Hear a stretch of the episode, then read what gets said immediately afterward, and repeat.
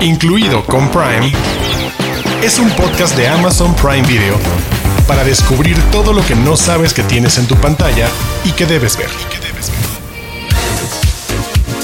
Bienvenidos y bienvenidas a Incluido con Prime, un podcast de Amazon Prime Video. Yo soy Arturo Aguilar y como cada semana estoy acompañado de Diana Su y Héctor Portillo. Diana Su, Héctor, ¿cómo están? Hola, muy feliz de estar aquí. Cuarto episodio de Incluido con Prime. ¿Se imaginan cuando llevemos 450? Claro, vamos a llegar, vamos a llegar. Vamos a hacer un maratón, un binge watch de incluido con Prime. Ese es el objetivo. Muy bien, me gusta su actitud, me gusta lo prendidos que están para este programa. Y este episodio estará dedicado a todas las personas que aman las cheat flicks y los melodramas, pero también tendremos una invitada para celebrar la semana del gaming. Vamos a platicar el día de hoy. Bueno, uno de los temas es la telenovela Pequeña Victoria y el spin-off que ya llega a Amazon Prime Video que se llama Pequeñas Victorias. Aquí les traemos todo se preocupen, les vamos a dar una sinopsis para que sepan de qué se trató la telenovela y puedan entrarle directamente al spin-off. Además, Arturo no se equivoca. Esta es la semana oficial del gaming. Para todos aquellos que sean pros o sean noobs, no importa, porque en esta ocasión vamos a tener una excelente invitada. Quizá les suene el nombre Danian Cat. Pues la tenemos como invitada y nos va a contar de todo lo que ama del cine, de las películas de videojuegos e incluso algunos tips para mejorar nuestra partida de Mortal Kombat. O bueno, al menos así me dijo a mí. Y regresamos al terreno del melodrama y el chick flick para platicar de la película mexicana Después de ti, que se estrenó en cines recientemente y ya pueden ver a través de Amazon Prime Video. Eso y mucho más aquí en Incluido con Prime. Desde las profundidades. Joyas dentro de Amazon Prime Video. Pequeña Victoria es una telenovela de 52 capítulos de aproximadamente 45, 50 minutos cada uno, que salió en 2019, fue un fenómeno, puso interesantes temas de conversación en la mesa. Es una telenovela que nos hace hablar y conocer otras definiciones de maternidad, de familia, con personajes que nos muestran una historia de subrogación de vientre. Diana Su, ¿qué nos puedes platicar de esta idea de telenovela y precisamente de ese concepto? Porque tienes una reflexión interesante al respecto. Así es, Arturo. Mira, creo que la palabra telenovela en sí puede ser esta, este arma de dos filos, ¿no? Porque puede atraer a mucha gente o puede repudiar a otra. Nos podemos ir por otro lado por la conversación, pero hoy se trata de decirle a la gente por qué Pequeña Victoria vale la pena y después por qué tenemos que ver el spin-off, ¿no? Pero creo que quiero venderla en lugar de telenovela o más bien aportando algo más. Es como una comedia romántica muy larga, de 52 episodios. Ah, mira, mira, mira. Sí, sí, sí. ¿Te late? Sí, sí, sí, sí. Así que bueno, si tenemos eso en mente, creo que para esa gente que no le agrada la palabra telenovela, ya de entrada puede dejarla de lado. Decir además que tuvo una nominación a los premios Emmy Internacional a Mejor Telenovela 2020, ¿no? Entonces, además de los temas que tú ya mencionaste, que para mí son suficientes para querer ver este, pues esta producción, también las protagonistas que ahorita hablamos de ellas, pues están estos premios o nominaciones, ¿no? Que la pueden respaldar. Y bueno, Héctor, tú quieres introducir esta historia para que la gente que va a ver el spin-off después sepa qué, quiénes son estas protagonistas, qué pasa con sus vidas y, después pasar a, quiénes vamos a ver en esta eh, segunda parte. Pequeña Victoria cuenta la historia de una pequeña bebé recién nacida llamada Victoria. Usualmente en este mundo mucha gente se queja de la falta de un padre, una madre dentro de toda la familia, pues esta pequeña tiene tres o bueno, cuatro mamás diferentes. Ya que, por ejemplo, el nacimiento viene directamente de Jasmine, de Jasmine, una mujer de negocios, una ejecutiva importante y colosal dentro de este mundo, que no tiene tiempo, no tiene tiempo para gastar, no tiene tiempo que perder para convertirse en madre. Entonces ella decide ir directamente al asunto. Un poquito difícil, pero ella quiere ser madre. Entonces decide contratar a una chica que también tiene su pasado trágico, también pudo haber sido alguien grande algún día, iba a ser una modelo, pero ahorita tiene responsabilidades muy grandes para apoyar a su familia, así que no le queda de otra, así que termina rentando su vientre para poder darle a, esta mujer de negocios una oportunidad de ser mamá. Solamente que eso no es todo. En el camino al hospital se termina Bárbara se termina topando con Selva, una conductora de Uber bastante buena onda, bastante cool que le dijo, "No, pues yo te llevo al hospital, no, yo te cuido, no, yo aquí estoy, no, sabes que yo también quiero ser mamá de esta niña." Y para rematar, el donante de esperma se aparece el día de nacimiento. Solamente que no estamos hablando de un él, Ahora estamos hablando de Emma, una mujer transgénero que también quiere formar parte de la vida de Victoria. Y esto que acaban de escuchar en voz de Héctor es el punto de partida de 52 capítulos que, como dice Diana, nos mete a temas interesantes, pone un retrato eh, diferente que conocemos de la familia, algo mucho más moderno, como dicen, con estos cuatro personajes increíbles de, de mujeres que se encuentran y se cruzan. Una pone el óvulo, otra pone el vientre, una tercera pone el esperma, una cuarta pone la voz maternal alrededor. Y resulta que dos años después tenemos una secuela, spin-off, una nueva idea que retoma a, esta, a tres de estas mujeres y nos lleva a conocer otra etapa de la vida de Victoria cuando va a iniciar la escuela, pero no vamos a acompañar realmente a Victoria, sino la historia de estas tres mujeres. Los de casa. Los de casa. Títulos originales y exclusivos de Amazon Prime Video. Los de casa.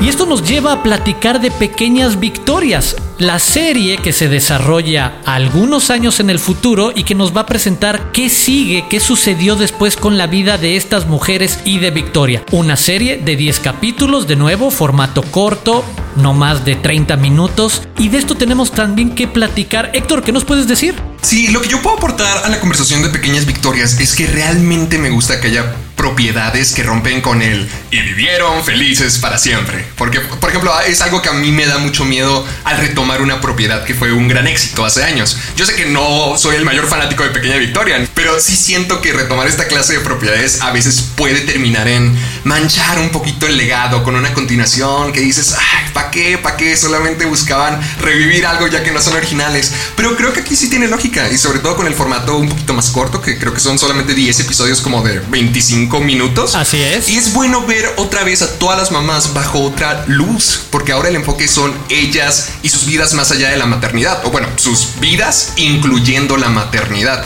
ya que como decíamos en el tema anterior, cada quien tiene su propia historia, el pasado, el éxito, lo que pudo haber sido, la responsabilidad de la familia, incluso el caso de Emma por su posición como mujer transexual y que es el donador de esperma, pero también es una de las mamás. O sea, se me hace que esta serie explora un poquito más quiénes son ellas y cuáles son sus objetivos, tratando de balancear la vida de madre, aún así más allá de solamente lo que estábamos viendo en Pequeñas Victorias, que era cómo vamos a ser la mamá de esta niña. Hay que mencionar quiénes son las involucradas en este spin-off. Bueno, de entrada yo quiero aclarar, lo están manejando como spin-off porque sí, eh, lo que significa esta palabra, ¿no? Es se está originando de una obra que ya existe, pero también es una secuela. Al final de cuentas, la historia sucede varios años después de que ya nació Victoria, de que está entrando a la primaria. Entonces, para que los fans lo sepan o quienes no le han entrado, tanto fans como gente que no tenga idea de la historia va a poder entenderle. Las actrices lo han dicho. Julieta Díaz, que vuelve como Jazmín, Natalie Pérez, que vuelve como Bárbara, y Mariana Genesio, que regresa como Emma. Inés no fue convocada para la continuación, para que sepan.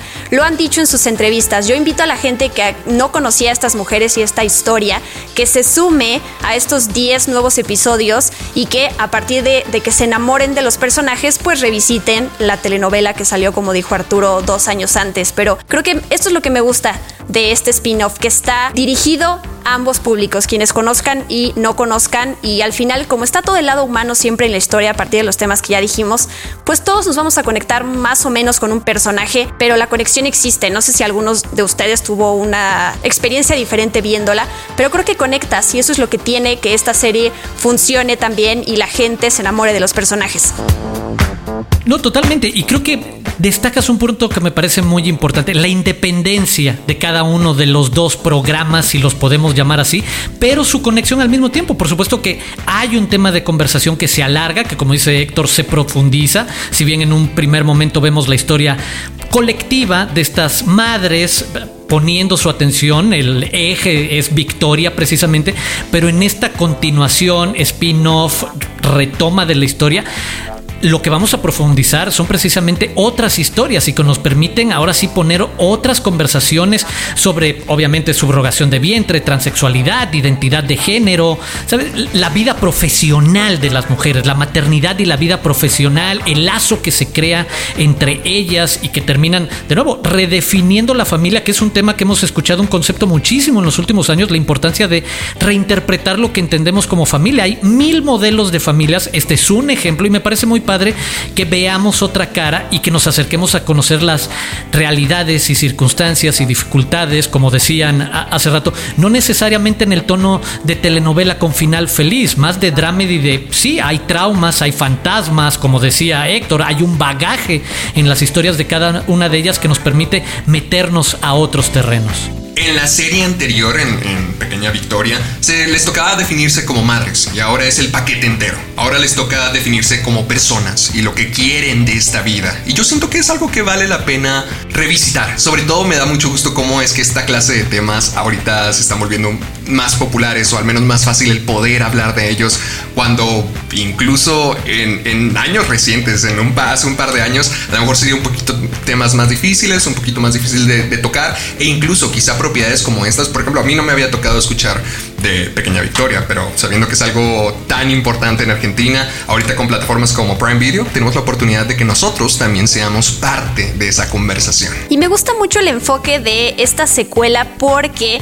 si bien lo lógico o lo obvio hubiera sido abordar temas como Victoria yendo a la escuela y sus amiguitos en el salón preguntándole, oye, pero ¿cómo es tener tres mamás, no? ¿Cómo le haces con eso? Y la parte del bullying podría ser, sí hay un par de menciones a estos temas, pero la serie tiene un enfoque completamente diferente, ¿no? Está, como ya lo dijo Héctor, la vida de estas mujeres después de que hicieron todo para recibir a Victoria en sus vidas. Ahora es, ok, ya es parte de nuestras vidas, ahora pues volvemos a lo que somos, a las propias identidades, ¿no? Quiénes, con quiénes nos relacionamos, los fantasmas del pasado, todo ese tipo de cosas se abordan y entonces hace que la, serie también y los temas se sientan orgánicos y no lo, no lo obvio, no lo que para todos era como lo, lógico, que es lo que comentaba de poner el enfoque sobre Victoria. Sí tiene una participación importante, pero son ellas, son estas mujeres a las que acompañamos y que tuvimos este final feliz, pero ahorita hay que eh, seguir la vida de estas mujeres, que es lo que todos nosotros tenemos, la vida. La vida sigue y hay altibajos y hay momentos en donde pensamos que tenemos todo resuelto y hay momentos en donde de verdad no sabemos cómo salir adelante y todo esto lo tienen los personajes. Y recuerden que Pequeñas Victorias se estrena el 20 de agosto tanto en Latinoamérica como en Estados Unidos de manera simultánea solo por Amazon Prime Video. Y el siguiente título que vamos a analizar y comentar es Después de ti, una película mexicana estrenada recientemente en cines que tardó poco en llegar a la plataforma, dirigida por José Ramón Chávez Delgado, protagonizada por Paulina Dávila, Natalia Telles, Giuseppe Gamba y Rodrigo Guirao. Les cuento la premisa. Una mujer que no tiene amigas se ve obligada a seguir una lista de instrucciones para superar la muerte de su prometido. Nuestra protagonista tiene a dos amigos quienes la acompañarán en esta aventura y le van a presentar a su futura amiga. ¿Qué les hizo sentir, pensar esta historia que me parece parte de un lugar interesante? El tratar de superar un trauma, una experiencia difícil y de ahí moverse hacia el terreno de lo que conocemos la chick flick, este género súper exitoso entre la audiencia mexicana. A ver, pero de entrada yo creo que sería muy importante decir que no es una chick flick en realidad. O sea, la historia a lo mejor quería llegar a que se sintiera de esa manera, pero la película es un melodrama y sí me parece importante importante mencionarlo porque quien tenga, ya sabes, quien agarre sus palomitas, se siente en el sillón con su cobijita y espere ver algo que te deje con un buen sabor de boca en, cuestión de, de que hay esperanza en la vida y hay que salir adelante, lo tiene, tiene ese mensaje. Pero en sí el tono de la película es mucho más para el lado del melodrama. Yo tengo un gran conflicto con la música porque sí me pareció que de repente es desde invasiva hasta incoherente con el tipo de imagen que estamos viendo, porque estamos viendo estas escenas, digo, ya hablamos de, de la muerte de este prometido de la protagonista, pero la música es como bastante amigable, light, entonces yo entiendo que me imagino que la intención que había para la música es justo que no fuera una película muy densa, pero entonces para mí me hizo cortocircuito porque dije, me estás tratando de hacer sentir bien con una imagen triste, estás queriendo jugar con mis sentimientos. Eso me pasó. Puedo aportar dos cosas que me gustan de la película, que es el elenco. Paulina Dávila, Rodrigo y Giuseppe son súper carismáticos, la verdad. Yo a ellos los conozco por diferentes proyectos, no los primeros que hicieron, pero me cayeron muy bien, les vi ese talento, esa química que, puedes generar entre, no solo entre ellos, sino también entre espectador y, y actor. Y me encantan ellos, la verdad. Y la otra es el tema de la salud mental. Repito, no es que lo manejaron de la mejor manera, pero hay algo que pasa con la protagonista que te hace reflexionar sobre eso y lo hemos dicho creo que ya en varios em- episodios incluido con Prime que es qué importante es tocar estos temas. Que por lo menos los veas y, y quieras seguir la conversación con la gente con la que estás viendo la película o con algún caso cercano a ti amigos familiares lo que sea. Y eso la verdad es que sí se lo celebro a la película. Y aprovecho lo que comentas para decir, me parece totalmente, Paulina Dávila sabe sostener la película, es una actriz que te atrapa, que te lleva, que no te cansa, y eso me parece fundamental en una película de este género, de este perfil.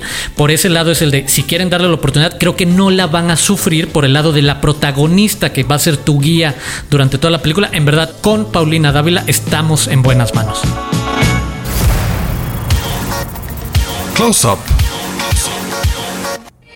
El invitado de la semana.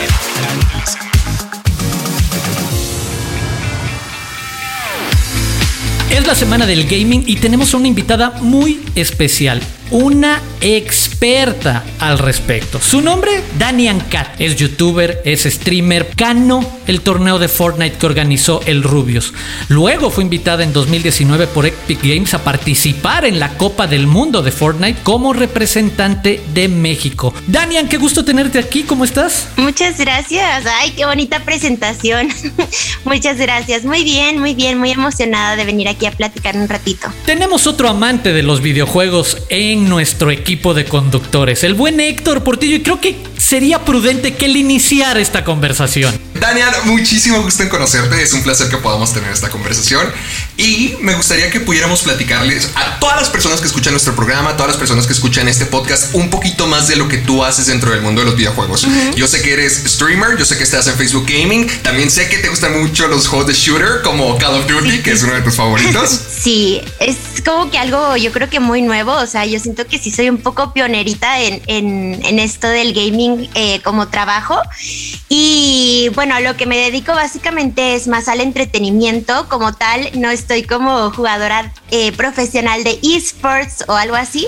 La verdad es que voy más por el lado de entretener y divertir, reseñas de videojuegos y jugar un poquito con la gente más que nada. Danian, si tuvieras que vivir en un videojuego, si tuvieras que llevar tu vida dentro de una plataforma, ¿sería un juego de shooters? No, yo creo que, o sea, me gustan muchísimo, muchísimo los shooters, eh, pero no me gustaría estar en un mundo en el que tengo que, como de disparos así, o sea, me gustaría un mundo súper lindo, alguno tipo, yo creo que de Mario Bros o algo así, algún juego de Nintendo, cualquiera, cualquier juego de Nintendo es súper lindo, entonces probablemente igual, um, quizá un Pokémon, porque me gusta mucho Pokémon, entonces estar en un mundo en el que existieran los Pokémones, uff, me encantaría. ¿Cuál sería tu starter? ¿Con qué comenzarías? Yo siento que, bueno, jugué el, el Let's Go EV, ese, ay, me encantó, estaba muy emocionada de tener un EV. Hola Danian, no quería dejar de darte la bienvenida. Me emociona mucho que estés aquí platicando con nosotros. Oye, pues mira, además de las preguntas que ya te hicieron, yo te armé una pequeña dinámica de las películas basadas o inspiradas en videojuegos más taquilleras de la historia. Nos digas cuál te gusta más del versus que te vamos a hacer. Entonces yo te digo dos y tú me dices cuál te gusta más y por qué. Ok, perfecto. Empezamos con Sonic la película versus Angry Birds. Me quedo con Sonic, la verdad es que Angry Birds, pues es un juego que no jugué mucho, entonces me quedo con Sonic porque simplemente desde el juego me gusta muchísimo. Ok, te, te voy a recomendar Angry Birds también. Yo, cuando supe además de qué trataba el juego de lanzar pajaritos y derribar cosas, dije, ¿cómo van a encontrarle una historia alrededor de eso, no? Y la verdad me sorprendieron. O sea, también le fue. Yo escuché que está linda, o sea, que está como emotiva y así, entonces algún día me daré la tarea de verla. Sí, sí, hazlo. Está familiar, como dices, y pues hizo una secuela, así que le fue, le fue bien en taquilla. Ahí te va otra. Pokémon Detective Pikachu o Ready Player One. Las dos son buenísimas, pero me voy a ir por Pokémon. O sea, es que, bueno, mi Pokémon siempre me ha gustado muchísimo. Aunque Ready Player One también está muy, muy buena, pero. y está muy diferente. Pero yo creo que me quedo con Pokémon. ¿Qué opinaste de la voz de Ryan Reynolds en Pikachu? En la tierna carita de Pikachu, pero mientras escuchando a Deadpool, ¿no era un poco extraño para ti? No, o sea, se me hizo chistoso. Como que sí no es la voz que yo esperaba, pero pues no, o sea, no me molestó. Así dije así de, bueno, pues, ok. Pero no, no me molestó. Tomb Raider, la versión de Alicia Vikander, que es la más reciente, o Tomb Raider, la versión con Angelina Jolie. la de Alicia fue la que yo vi y me gustó muchísimo. O sea, creo que está muy, muy buena. Y, a pesar de que si no les gustan los viejos, creo que Tomb Raider es una película que todos pueden disfrutar. Y la adaptación está buenísima. Creo que le quedó perfecto el personaje. Digo, me, hace falta ver la de Angelina Jolie, pero la verdad que le quedó súper bonito a, Alicia su actuación y todo. Rampage Devastación, que es esta película con Dwayne Johnson, o Assassin's Creed con Michael Fassbender. Y lo mismo, por el videojuego me quedo con Assassin's Creed. Sí, Assassin's Creed me gusta, me gusta más la historia y todo. Ok, y última, Mortal Kombat o Resident Evil. Este, Mortal Kombat. Mortal Kombat es, es de mis juegos favoritos. Entonces, ver la película fue como algo muy padre porque te da un poquito de background. Pero es que, híjole, Resident Evil también es una super saga. Pero no, yo creo que me quedo con Mortal Kombat. Daniel, aprovechando precisamente lo que dices en tu experiencia con los videojuegos y lo que nos dices, el primer gancho es que te haya gustado el videojuego para llegar a la película. ¿Cómo ha sido en general la experiencia de estas adaptaciones? ¿Han cubierto tus expectativas o en algún momento te han roto el corazón? ¿Hay alguna adaptación que dijiste, no, porque este videojuego lo amo y me lo echaron a perder? ¿O la otra parte de este videojuego lo amo y fue la mejor adaptación para cine que le pudieron hacer desde tus gustos? Yo creo que siempre va a haber como de que, pues quizá te quedas con expectativa de alguna cosa, porque al final es algo que tú ya jugaste y pues bueno, igual esperas algo que es diferente. Yo creo que en general las adaptaciones que han salido últimamente están muy, muy ad hoc a los videojuegos que me gustan. Entonces, pues yo estoy feliz, ¿eh? Si cubren mis expectativas. Al menos, por ejemplo, como digo, con Mortal Kombat creo que es con el que literal yo dije, es que wow, es como estarlo jugando, pero lo puedo ver y nos estaba muy cool, la verdad. ¿Te acuerdas de alguna película que te haya roto el corazón un poco? Un videojuego que dijeras, ay no, ¿para qué? ¿Alguna película de un videojuego?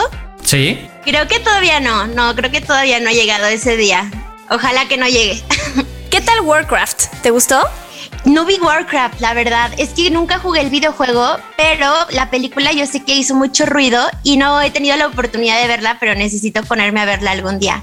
Igual y hasta ya me mete ahí al vicio de Warcraft, porque es que es muy complicado Warcraft, entonces sentí que dije igual y no le entiendo, no sé pero, pero sí la quiero ver. Ahora, aquí en el programa nos gusta mucho que nuestros invitados nos den una recomendación. Así que si nos pudieras decir una película que esté en el catálogo de Amazon Prime Video de videojuegos que la gente debería de ir a ver ahorita mismo porque Daniel Cat le recomendó. Yo creo que recomendaría la de Tomb Raider. La de Tomb Raider creo que está buenísima. O sea, y además eh, se queda abierta a que pueda ser como pues toda la saga. Y entonces creo que Tomb Raider es una película de aventura, de acción. Tiene ahí drama, tiene todo. Entonces creo que esa película le podría gustar a cualquiera. O sea, aunque jueguen el juego o no lo hayan jugado, no importa. Siento que es una película que los puede atrapar a todos. ¿Y qué tal esto? ¿Qué tal una recomendación más allá fuera de los videojuegos? Creo que hay mucha gente que escucha este podcast y dicen que dijeron, ay, Daniel Cat va a venir, ¿Qué, ¿qué es lo que ve? ¿Qué es lo que le gusta? Mejor que la experta nos diga, ¿qué película o serie podría recomendar a todos los oyentes? Yo me metí, de hecho, a Amazon Prime por una serie, la de The Voice que no sé si, pues yo creo que sí todo el mundo la conoce súper Sí. sí, yo creo que todos nos volvimos muy fans. Eh, o sea, es una serie de superhéroes, pero como que un poquito más realista y más adaptado a lo que creo que en realidad sería tener superhéroes o supervillanos en el mundo real. Entonces es muy buena, tiene, o sea, como que te encariñas mucho con los personajes, a otros los odias mucho. Creo que esa serie me encantó muchísimo.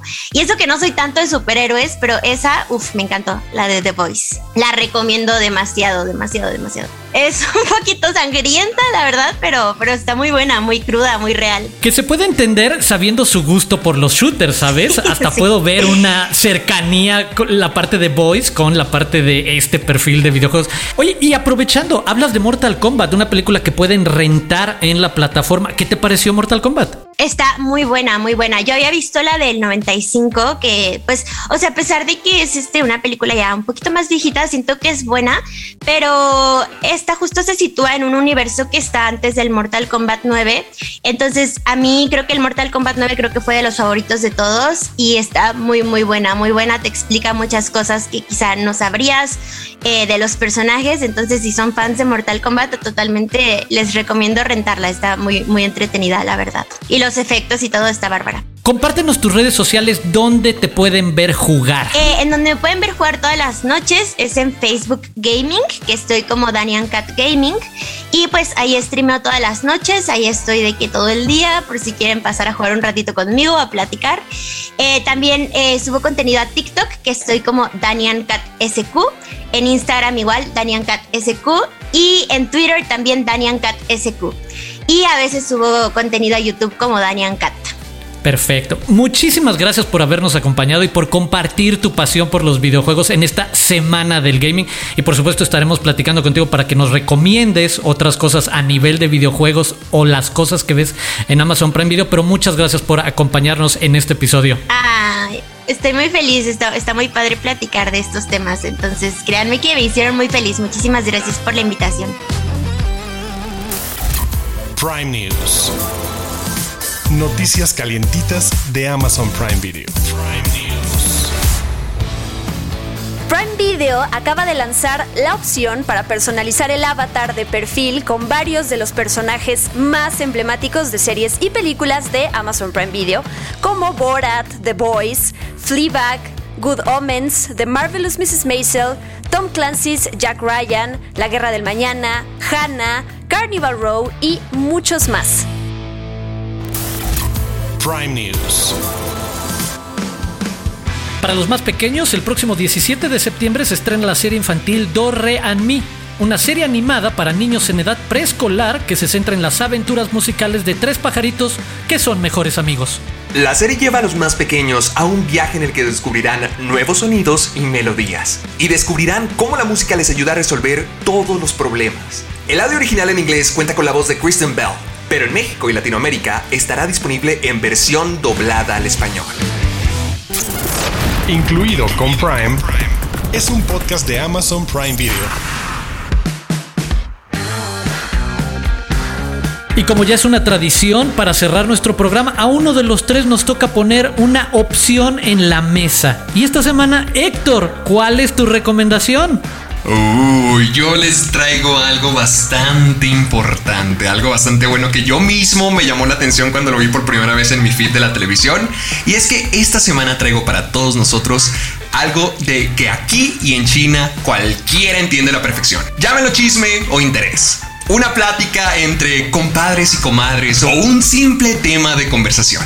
Todos y absolutamente todos hemos sido víctimas del morbo. El morbo es ese sucio placer que la vida te brinda a todos y es justamente lo que se va a explorar en Tesis. Película de 1996 que marca el debut del director español Alejandro Amenábar, donde cuenta la historia de Ángela, una estudiante que decide escribir su tesis sobre la violencia audiovisual. De tanto material para escoger, son las películas snuff las que absorben su atención hasta tal punto de convertirse en una adicción. Para aquellos que no son familiares con el término, las cintas snuff son metraje de gente realizando crímenes 100% reales. Asesinatos, torturas, necrofilia, infanticidio y todo un mar de barbaridades.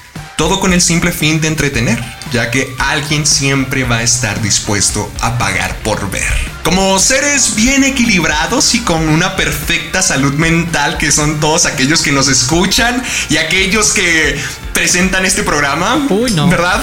Uy, no, eso no. Ay, ay, bueno, sé que todos estarán preguntando. ¿Realmente hay gente que pagaría por ello? ¿Hay gente en su sano juicio que invertiría una suma considerable por ver atrocidades? Eso es lo mismo que quiere investigar Ángela, quien inesperadamente no puede dejar de mirar. Y su interés se torna peligroso cuando dentro de la misma escuela una colección de estas películas es encontrada después del asesinato de uno de los profesores.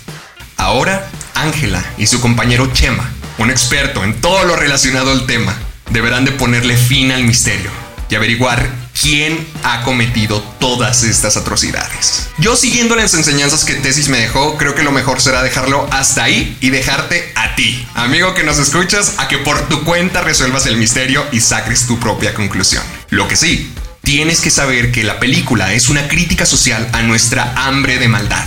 No tiene caso que lo neguemos. Todos nos hemos detenido a ver un choque, todos hemos dado clic al link para ver un video que no deberíamos de ver. Y es que a veces nuestro impulso natural nos gana a todos. El suspenso de tesis te atemoriza y te pone la piel de gallina. Siempre estás en peligro, pero nunca dejas de ver. Siempre esperando lo peor y todo eso logrado en una película que sabe jugar con los hilos de tu corazón, ya que nunca se ven en la necesidad de derramar ni una sola gota de sangre. Hemos llegado al final de este nuevo episodio de Incluido con Prime. Yo soy Arturo Aguilar y podemos continuar la conversación en arroba Aguilar Arturo. Diana Su, Héctor, ¿dónde podemos encontrarlos, platicar, seguir hablando de esto en redes sociales? A mí me encuentran en arroba guion bajo Diana Su. Los invitamos a que se suscriban a este podcast, incluido con Prime. Y obviamente, si cayeron aquí por curiosidad y todavía no estás suscritos a Amazon Prime Video, háganlo para que puedan ver todas las recomendaciones que les hacemos aquí. Muchas gracias, soy muy feliz de hacer esto con ustedes. Yo soy Héctor Fortillo, a mí me pueden encontrar en mi canal de YouTube Caja de Películas, también en mis redes sociales Facebook y Twitter Caja de Películas y soy Héctor Portillo en Instagram. Y además eso no es todo, porque para más Prime News, para más Prime Video, para Amazon, para más incluido con Prime, recuerden seguir a Amazon Prime en arroba Prime Video MX. Esto fue incluido con Prime, un podcast de Amazon Prime Video y los invitamos a escucharnos la próxima semana.